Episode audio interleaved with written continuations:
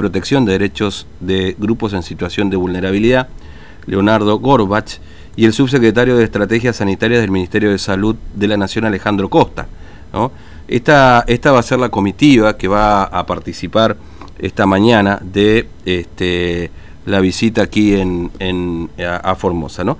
Pero bueno, vamos a conversar con este, el médico infectólogo Julián Vivolini, que por supuesto está en Consejo COVID-19, que tiene la amabilidad de atendernos esta mañana este, tempranito.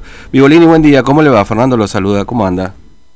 ¿Qué tal? Buenos días. Saludos a todos y a todas. Gracias, gracias por atendernos. Bueno, este doctor Vivolini, ayer se vieron algunas imágenes del traslado de algunas personas que estaban en el cincuentenario al inter, Hospital Interdistrital Evita, perdón, Hospital de la Contingencia, al COVID-19. ¿Esto es así? Digamos, ¿hubo un traslado efectivamente de, de, estas personas, además de aquellas que recuperaron ya el alta? Sí, los traslados no es la primera vez, siempre mm. se puede ocurrir un traslado de derivación de hospital a hospital dependiendo de las circunstancias de la de cada paciente en particular. es la primera vez que se ocurre un traslado. Hubo otro traslado ante eventualidades de la evolución clínica de los pacientes. Mm. Eh, este, y, ayer, ¿por qué, digamos, eh, hubo algún, eh, si se puede saber la cantidad de pacientes que fueron trasladados del cincuentenario a Levita? no, yo no tengo el dato, no sé, eso es una derivación de tipo de centro de centro a centro por ah. una indicación que supongo será médica. Claro como, como me pide las derivaciones del Hospital Central al Alta. Claro, ah, está bien, está bien, entiendo. habrá no sé cuántas. Sí, pero digamos, pero suele ocurrir esto en relación a cómo evoluciona cada uno de los casos. Este es el, el análisis que se hace, digamos. que presenta con síntomas o, que no se, o que presenten síntomas que no son más allá de lo habitual o que tengan alguna comorbilidad y se lo quiera mejor controlar, eh, etcétera, depende.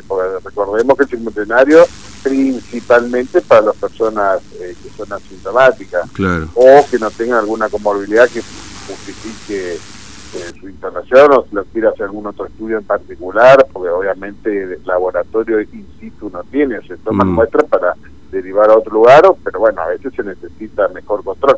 Claro, claro, es decir, es, este lugar, porque muchas veces se ha hablado de que se mezcla la gente en el estadio cincuentenario, aquellos entre que tienen o no tienen un resultado o que es resultado negativo, no, en el cincuentenario exclusivamente para aquellas personas, se ha dicho muchas veces, pero bueno, es, es interesante siempre recordarlo, eh, que es solamente para los asintomáticos positivos de COVID-19.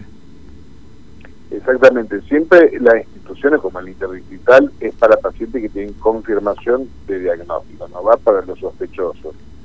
Ahora, puede ocurrir que ante cierta eventualidad, por ejemplo, hay menores de edad que dieron positivo, no se va a internar solo el mm. menor de edad en una habitación sola. Claro. Necesita el acompañamiento de un adulto, en este caso en general el padre o la madre o algún tutor, que en el caso de ellos que sea negativo, bueno, igual se lo interna, porque al niño no se lo va a dejar solo. Mm. Por lo tanto, eh, en algunas circunstancias ha ocurrido de que sí, efectivamente, había un positivo con un acompañante legal o el familiar acompañando a esta persona que en ese momento eh, fue negativo. Mm.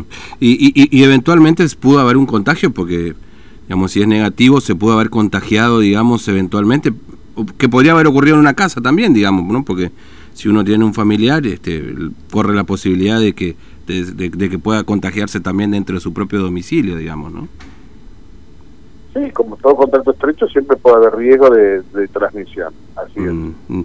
Este, ahora, eh, eh, doctor Violini, eh, hemos llegado ya a, al pico de casos en Formosa, porque ustedes ahí en la mesa COVID han dicho en estos días, confirmando efectivamente que los casos que hemos tenido en este mes de enero son o se podrían, digamos, circunscribir a las fiestas de Navidad y Año Nuevo.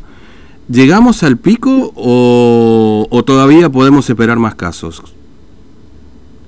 Sí, lo de las fiestas lo que hizo fue potenciar algo que ya estaba eh, con casos en Formosa. Mm. Lo que hizo fue aumentar los casos o la diseminación eh, más rápidamente, digamos, eh, de lo que uno hubiese querido.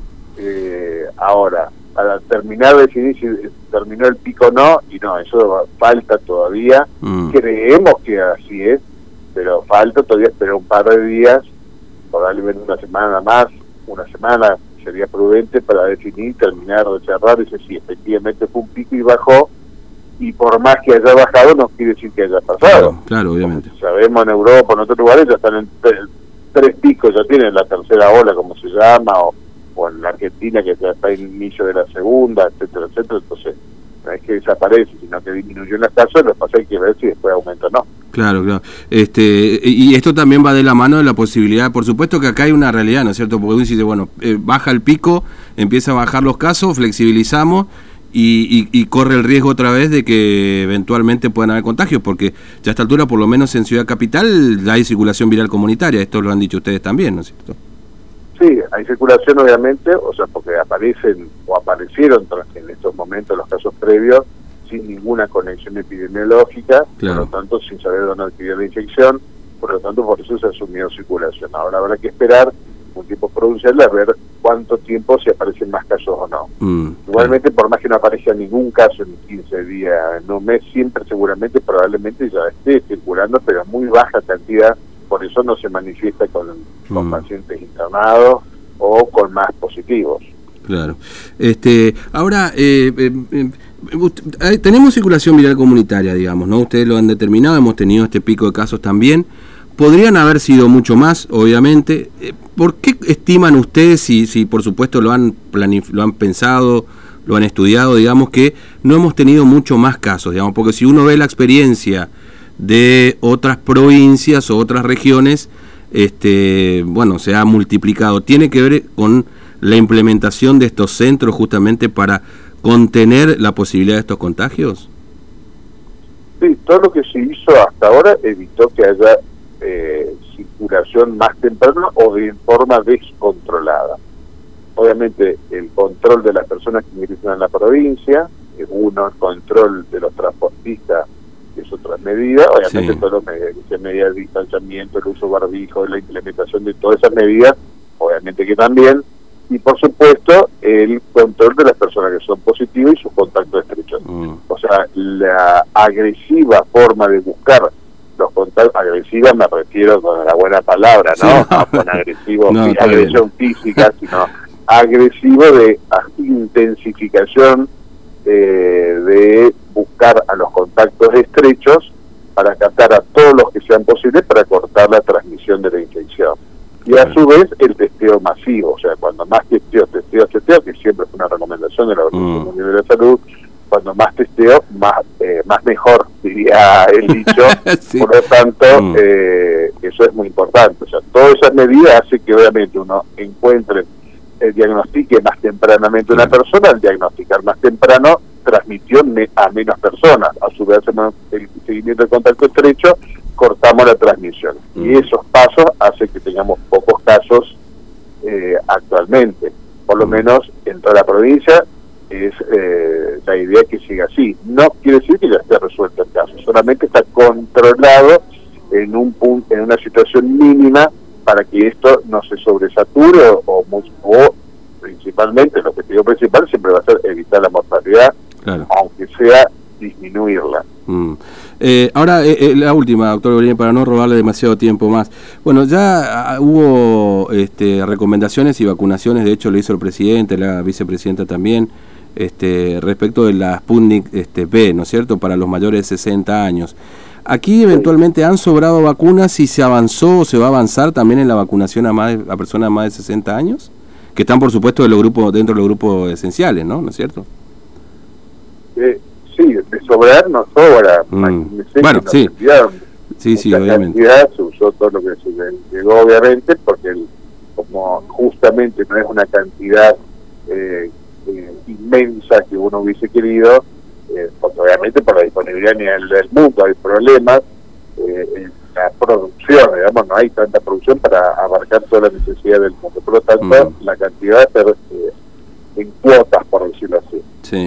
obviamente la primera cuota va a ser para las personas más expuestas, en este caso personal de salud, mm. seguridad, y todavía falta terminar inclusive de, de vacunar ese grupo de personas Así que a medida que vayan llegando se tiene que completar este grupo de personas, personal de salud y seguridad, y después arrancará con personal mayor de 60, que a su vez sigue viendo, porque sigue viniendo muy poca cantidad, claro. se iniciará primero mayor de 70 Mm. y después ampliará mayor de 60, depende Claro. de la disponibilidad de, de las dosis. Mm. Eh, usted ya se puso la segunda, ¿no? La segunda dosis. Sí, sí, sí, ya Y- tengo y- las dos dosis. Mm. ¿Y cómo la pasó? No- Sería ocho días de la segunda dosis. y no tuvo ningún tipo de, de así de adverso, un poco de no, fiebre, pero- nada. No, no, no. Igualmente sé que algunos colegas Sí, sí. tuvieron algunos, eh, digamos, fiebre o malestar general, pero que duró un par de horas y que solo con antiinflamatorio resolvió el caso. Claro, claro. Ahora, ¿uno se siente más seguro con la vacuna o no? Digamos, por supuesto esto no significa que uno va a andar sin barbijo ni nada por el estilo, digamos, no cumpliendo, por supuesto, las exigencias. Pero ¿hay cierta sensación de inseguridad usted que ya se ha vacunado o La- todavía no me siento así porque en realidad yo me sentiría más seguro cuando toda la población, o por lo menos el 60-70% de la población esté vacunada. claro? Ahí sí me sentiría más seguro. Mientras tanto, no. Mm, claro. Bueno, doctor Ibolini, muchas gracias por su tiempo, muy amable. No, por favor, eh. Un abrazo, hasta luego. Bueno, muy bien, ahí estábamos hablando entonces con el doctor Julián Bibolini, infectólogo, ustedes lo ven todos los días ahí en la mesa COVID-19, pero a veces es interesante también poder este, conversar así en, en mano a mano, porque si tiene la posibilidad uno de la repregunta y bueno, a veces